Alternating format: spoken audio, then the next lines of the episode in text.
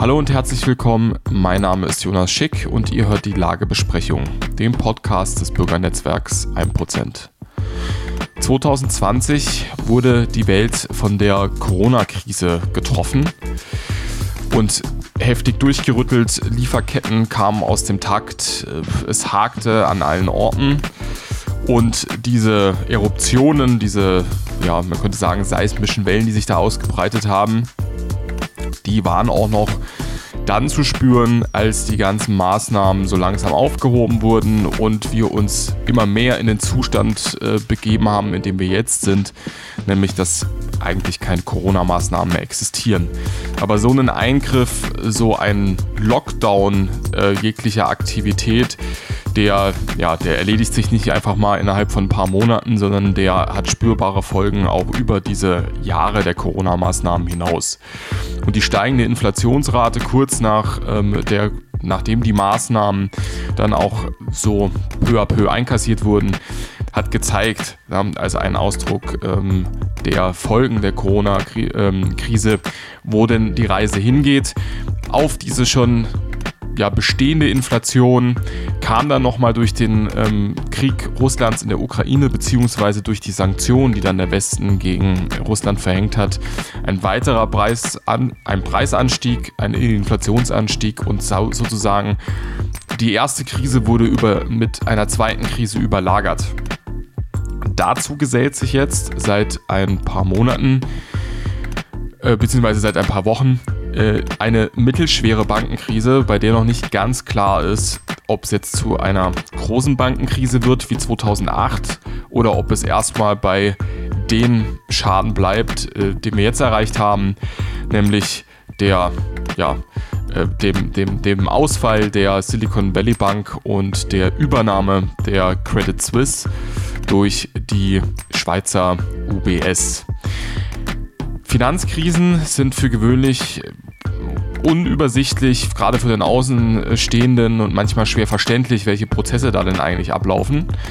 Und um in das, was äh, sich da in den letzten Wochen und Monaten ähm, im Bankensektor ereignet, um da ein bisschen mehr Licht hineinzubringen und äh, aufzuzeigen, was da eigentlich genau vor sich geht und welche Folgen daraus äh, denn für uns noch erwachsen können, haben wir auf der Lagebesprechung mit Alexander Jungblut gesprochen, Nachwuchspolitiker der AfD in Mainz und studierter Volkswirt, der im Gespräch ja, die Mechanismen der Krise aufzeigt und die Gefahr, die in dieser neuen, bisher mittelschweren Bankenkrise denn so steckt. Hallo Alexander, willkommen auf der Lagebesprechung. Ja, schön hier zu sein. Vielen Dank für die Einladung. Bevor wir jetzt in die Details gehen, äh, die Wirtschaftsprozesse, also gerade die finanzwirtschaftlichen Prozesse sind ja für den Laien teils sehr unübersichtlich, kompliziert. Ähm, und damit wir alle auf dem relativ gleichen Stand jetzt in das Gespräch hineingehen, was ist denn genau beim Crash der Silicon Valley Bank passiert? Also worum geht's überhaupt? Was waren die Probleme, die aufgetreten sind? Warum ist die Bank in Schieflage geraten? Und warum hat sich das Ganze denn am Ende jetzt auch auf die Credit Suisse ausgeweitet?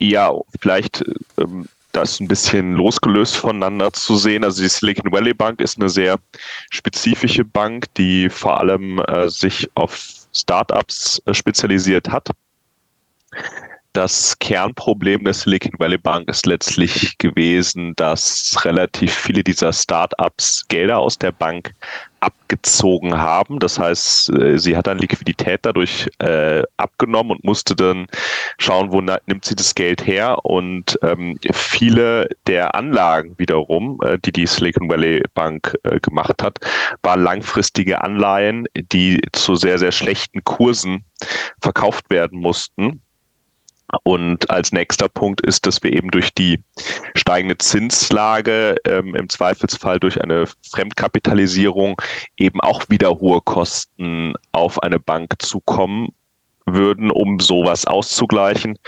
Und in Summe hat das eben dazu geführt, dass diese Faktoren äh, das Ende dieser Bank bedeutet haben. Bei der Credit Suisse ist es so, ähm, das ist zum einen tatsächlich eine der 20 größten Banken weltweit gewesen.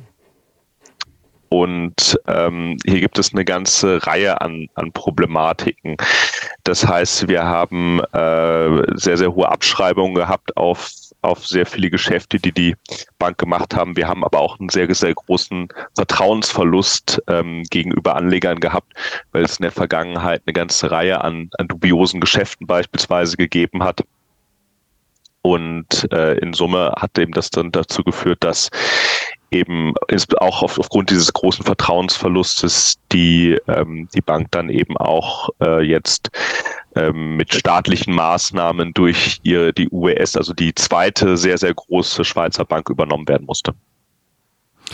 Also besteht ein Teil des Problems, was sich da aufgetan hat, äh, in dieser klassischen Self-Fulfilling Prophecy, äh, Geschichte, dass äh, in dem Moment, wo die Banken anfangen zu wackeln oder die Erwartungen der Anleger sagen wir mal, dahin gehen, dass man lieber sein Geld von der Bank abhebt und das alles auf einmal, also vor allem, weil man vielleicht auch teilweise eine Krise fürchtet, äh, dass dadurch die Banken erst überhaupt in, in, in Schieflage geraten.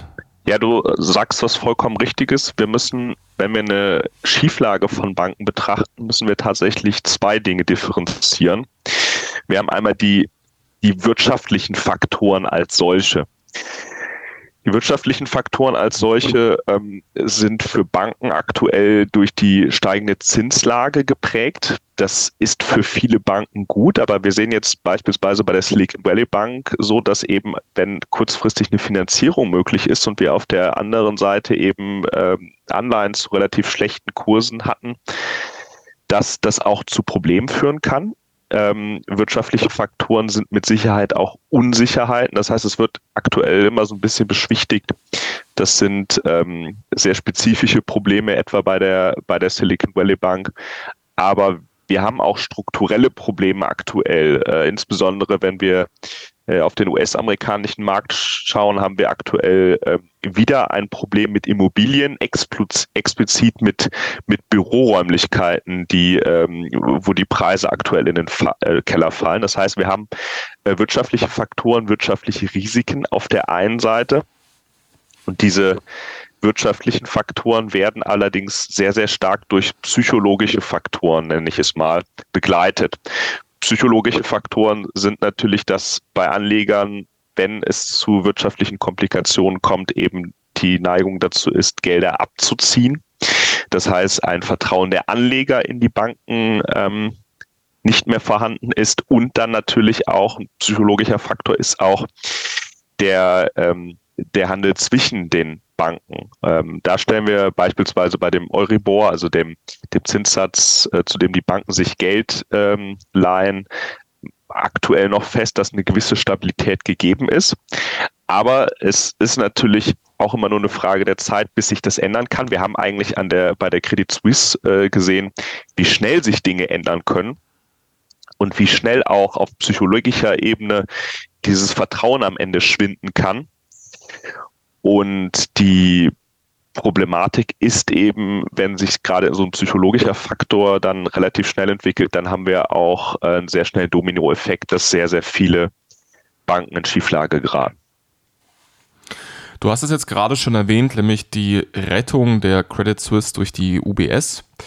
Ähm, und bei der SVB äh, stand ja am Anfang im Raum, dass die äh, FED, äh, war es, glaube ich, ähm, nur 250 oder bis 250.000 Dollar an Einlagen der Anleger sichert. Also dass diejenigen, sagen wir mal, die halt 5 Millionen in der Bank äh, angelegt haben, nur 250.000 am Ende zurückbekommen. Das hatte sich dann auch geändert, also dass dann komplett eine komplette Absicherung aller Einlagen stattfindet. Also man könnte auch sagen, dass der, der amerikanische Staat dann äh, über die Fed ähm, dann ja, hier einem privatwirtschaftlichen Sektor unter die Arme greift, also quasi die Schulden verstaatlicht, die entstehen würden. Ähm, und bei der UBS ist es ja dadurch, dass das auch so eine staatliche Bank ist, ähnlich.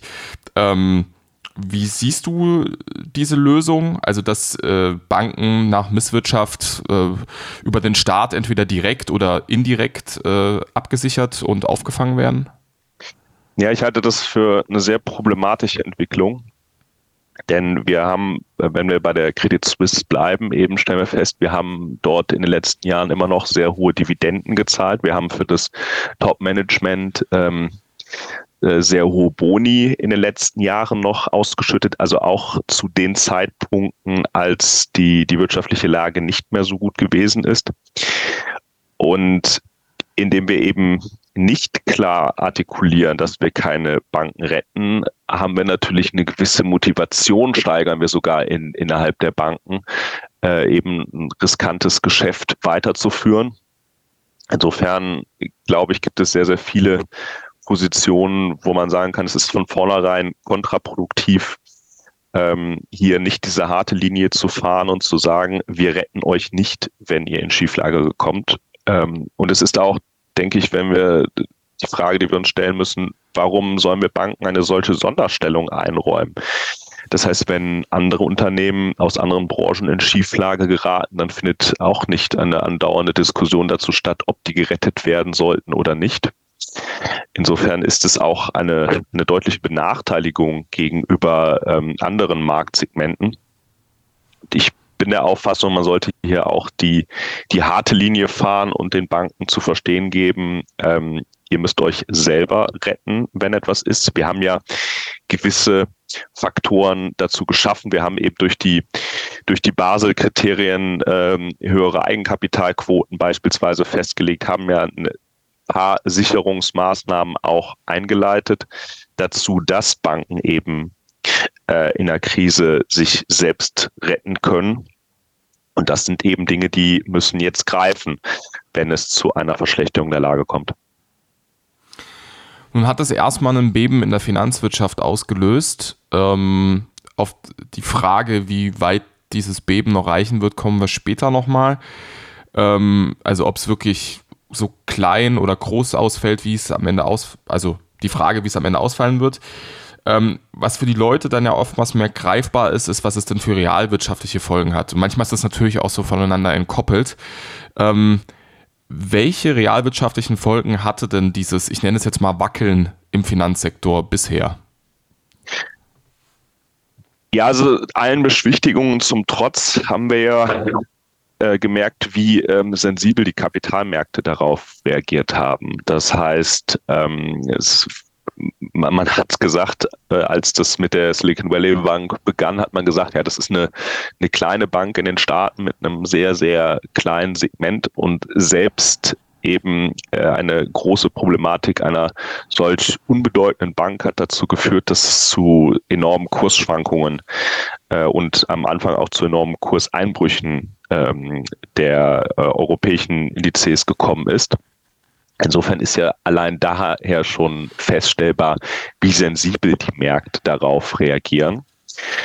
Und äh, wenn wir uns die Finanzkrisen ansehen der letzten Jahre, ist es natürlich so, dass eine große Problematik auf dem Finanzmarkt sehr, sehr schnell auch gesamte volkswirtschaftliche Konsequenzen hat. Das heißt, äh, nahezu alle Branchen sind von der ähm, Finanzwirtschaft abhängig und haben auch eine starke Korrelation dazu.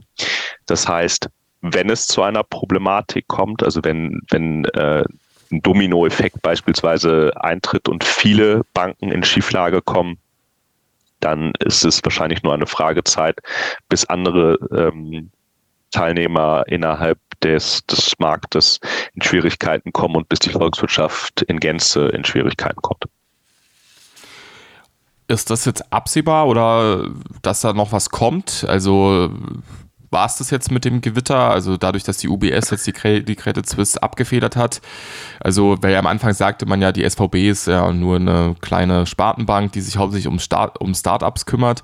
Aber mit der Credit Suisse ist ja der erste Bankenspieler auf einmal ins Banken geraten, der außerhalb dieser Argumentation liegt, der ja nicht einfach nur eine Spartenbank ist.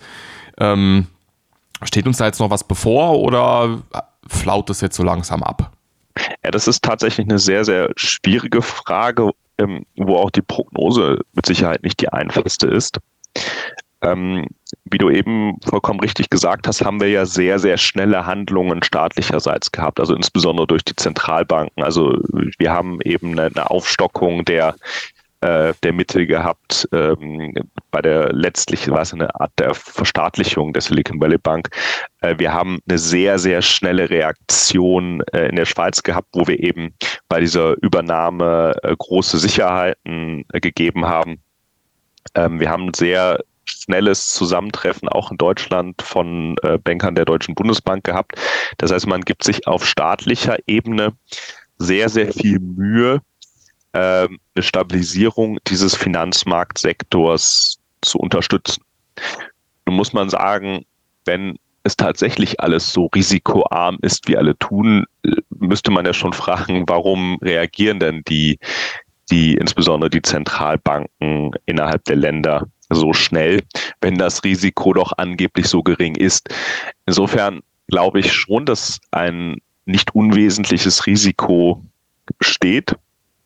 Und dieses unwesentliche Risiko ist eben, äh, wie ich das eingangs gesagt habe, so tritt dann ein, wenn diese beiden Faktoren, ähm, diese wirtschaftlichen und diese psychologischen Faktoren, wenn es dort zu starken Veränderungen kommt. Das heißt, wenn wir innerhalb eines, eines großen Marktsegmentes eben in Schwierigkeiten gekommen. Ich habe eben beispielsweise die, die Büroräumlichkeiten, also der Büroimmobilienmarkt in den Vereinigten Staaten genannt, der momentan vor großen Problemen ist. Wenn es ähm, da dazu kommt, dass viele Banken in Schwierigkeiten geraten, ähm, dann haben wir ein großes Problem, was wir eben auch staatlicherseits nicht mehr so ohne weiteres durch Sicherheiten auffangen können.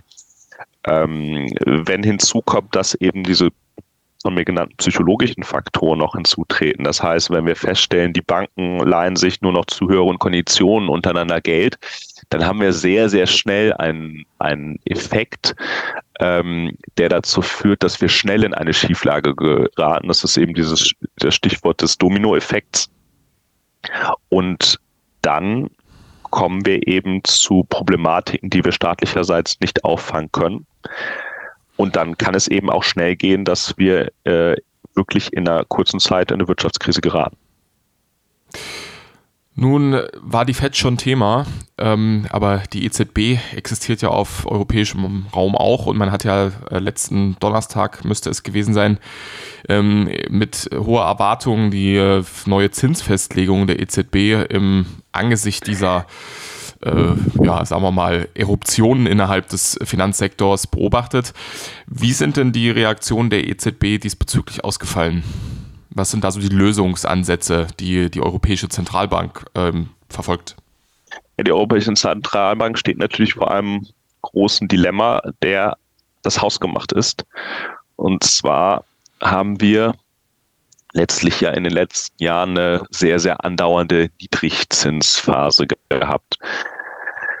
Und diese Niedrigzinsphase haben wir gehabt, obwohl wir in vielen Volkswirtschaften, also insbesondere in Deutschland, eben auch ähm, Jahre der Hochkonjunktur gehabt haben, die letztlich auch durch diese Niedrigzinsphase nochmal künstlich befeuert wurden.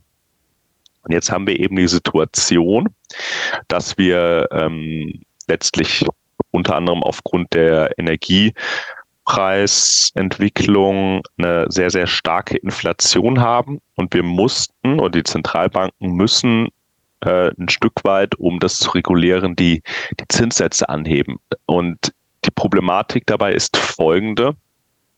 Wir haben einmal ähm, eine wahrscheinlich anhaltende Inflationsrate. Das äh, führt kommt insbesondere zum Beispiel durch eine, durch eine Preis-Lohn-Spirale. Das heißt, die, die Löhne steigen jetzt und durch die Löhne werden im Regelfall auch die, die Unternehmen ihre Preise wieder steigern.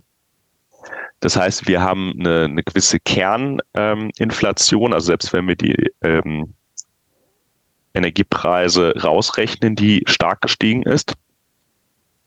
Und ähm, wir müssen letztlich diese, diese ähm, Geldpolitik so ein bisschen weiter ähm, zurückgehen, weil wir eben die Inflation ausgleichen müssen. Wir hätten auch, wenn wir diese starken Schwankungen machen, das heißt, wenn wir jetzt eine, eine deutliche Reduzierung beispielsweise machen würden, dann hätten wir nochmal einen Schock für die, für die Bankenwelt. Das heißt, äh, diese, diese starken Sprünge nach oben und nach unten sind eigentlich für den Finanzmarktsektor zumindest in dieser Geschwindigkeit sehr, sehr schwer zu ähm, verkraften. Und äh, insofern ist eigentlich davon auszugehen, dass die, dass die Geldpolitik äh, sich aktuell kaum ändern kann. Nun ist ja die Frage, sind solche Krisen vermeidbar? Oder was wäre äh, eine Möglichkeit, dass äh, sowas nicht eintritt? Oder sind das einfach die, ich nenne es mal normalen Marktprozesse, mit denen man dann umgehen muss, wenn sie auftauchen? Also 100% vermeidbar werden sie wahrscheinlich nicht sein, aber man kann natürlich Regularien dazu festlegen, ähm, wie wir das Risiko stark minimieren können.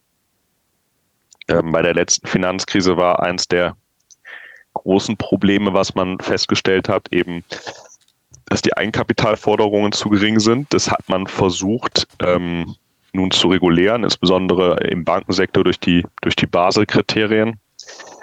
Ähm, das, das Problem ist, man kann da natürlich auch die ein oder anderen ähm, Bilanztricks machen, um die Eigenkapitalquoten eben besser darstellen zu lassen, als sie tatsächlich sind. Also insofern brauchen wir an der Stelle ähm, vielleicht strengere Regularien nochmal zu diesen Kriterien.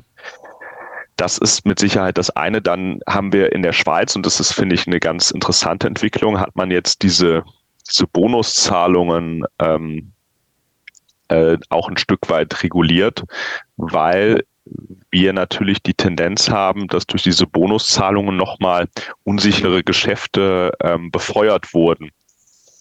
Ähm, wenn man also eine Bank hat, die in schief, also oftmals sind diese Bonuszahlungen ja an, an gute Ergebnisse beispielsweise ähm, koppelt. Wenn wir jetzt eine Bank haben, die in Schieflage ist, ähm, ist es so, dass riskante Geschäfte ähm, eher eine Möglichkeit geben, Boni zu erhalten, weil riskante Geschäfte eben eine gewisse ähm, Erwartung innehaben, dass dadurch ein entweder sehr gutes oder sehr schlechtes Ergebnis ähm, resultiert.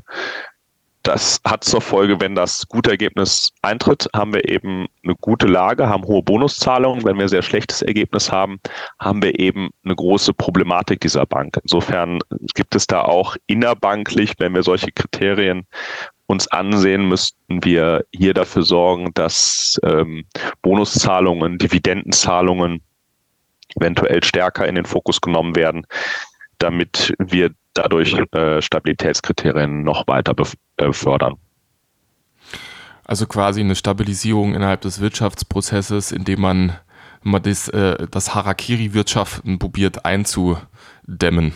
Genau, es gibt, äh, ich glaube, Hans-Werner Sinn hat mal den Begriff des Casino, der Casino-Banken geprägt. Und das ist leider in vielen Fällen eine Kritik, die nicht ganz ungerechtfertigt ist. Und wir müssen eben die Banken eben durch die genannten Kriterien, die ich gerade äh, ausgesprochen habe, eigentlich dazu zwingen, eben ein, ein konservativeres Wirtschaft ähm, zu fokussieren. Du bist ja nun AfD-Politiker. Ähm, wie sieht denn da die, der konkrete Ansatz der Partei aus? Ja, ich glaube, viele Punkte habe ich schon genannt. Ich denke, dass es ähm, innerhalb der AfD ein Grundsatz ist, dass eine Bankenrettung eben äh, unter allen Umständen nicht erfolgen soll, weil sie eben ungerechtfertigt ist gegenüber anderen Marktteilnehmern, weil es ungerechtfertigt ist, dass aus allgemeinen Steuergeldern, da kommt letztlich diese Rettungsmittel her, eben äh, riskante Geschäfte letztlich abgesichert werden und dass wir eben auf der anderen Seite die Kriterien der Banken so anpassen, dass eben die Krisenfähigkeit erhöht wird. Eine Lösung, ähm, und das ist ja auch eine kontroverse Lösung, ähm, die da ins Spiel gebracht wird, oder die man jetzt auch gerne wieder streut äh, im Zuge dessen, was äh, dort mit der SVB und der Credit Suisse passiert ist, ist die Einführung einer Digitalwährung als Lösung. Äh, du hast dich jetzt nun in einem Interview stark dagegen ausgesprochen. Ist das jetzt, dass man die Chance gekommen sieht, innerhalb dieser Krise ein Instrument äh, zu promoten, ähm, was man generell durchgesetzt sehen will, aber eigentlich gar nicht irgendwas mit dieser Krise zu tun hat? Oder ist es wirklich eine konkrete Lösung, die das Problem abmildern würde, was wir jetzt sehen? Ja, also ich sehe keine, keinen Grund, warum durch die Einführung einer Digitalwährung die, ähm, das Risiko insgesamt gesenkt werden könnte. Also ich habe noch kein plausibles Argument gehört, warum das der Fall sein soll. Insofern glaube ich, dass der andere ähm, Grund ausschlaggebend ist, dass man eben eine bereits bestehende politische Agenda hat und diese und Krisen oft dazu genutzt werden, eine politische Agenda umzusetzen. Das heißt, wir haben jetzt, wenn eine Finanzkrise gegeben wäre, äh, nimmt man das als Argument, die eh bestehende Agenda einer Digitalwährung umzusetzen. Und das halte ich aus vielen Gründen für sehr problematisch. Ist aber auch das wissen wir alle nichts, ähm, was nur im Finanzsektor gegeben ist. Wenn wir uns an die Corona-Bestimmungen ähm, erinnern, dann wissen wir auch, dass da vieles äh, in keinster Weise gerechtfertigt war und dass es auch nur dazu diente, eben politische Dinge durchzusetzen. Nun wendet sich ja die AfD vehement gegen eine Digitalwährung. Ähm, welche Probleme siehst du darin, wenn wir jetzt auf einmal alle nur noch digital anstatt physisch bezahlen würden? Ja, Bargeld ist am Ende immer eine große Form der Freiheit. Das heißt, wir leben in einer Zeit, in der ähm, wir einen sehr, sehr schnellen Datenaustausch haben und in der Daten natürlich auch immer eine gewisse Offenlegung der Persönlichkeit ist. Und die vertraulichsten Daten, die wir letztlich nach außen geben, sind eben durch Zahlungsweisen geprägt. Das heißt, wenn man äh, Zahlungen, die eine Person tätigt, geben letztlich die größten Informationen über eine Person. Und äh, in der Welt, in der wir leben, wissen wir, dass die, dass die Sicherheit dieser Information doch sehr beschränkt sind. Und äh, ein gläserner Bürger, das ist etwas, was sehr viele nicht sein wollen. Aber ein gläserner Bürger wird mit Sicherheit äh, dadurch sehr stark befeuert, wenn wir eben eine Digitalwährung einführen. Alexander, ich danke dir für deine Einschätzung, für deine Darlegung eines äh, komplizierten Feldes, eines komplizierten Problems und wünsche dir natürlich weiterhin viel Erfolg bei deiner politischen Arbeit. Ja, vielen Dank und nochmals herzlichen Dank für dieses Interview. So, liebe Zuhörer, das war Alexander Jungblut, Nachwuchspolitiker der AfD aus Mainz, zur derzeit schwelenden Bankenkrise. Und wir, liebe Zuhörer, hören uns dann zur nächsten Lagebesprechung.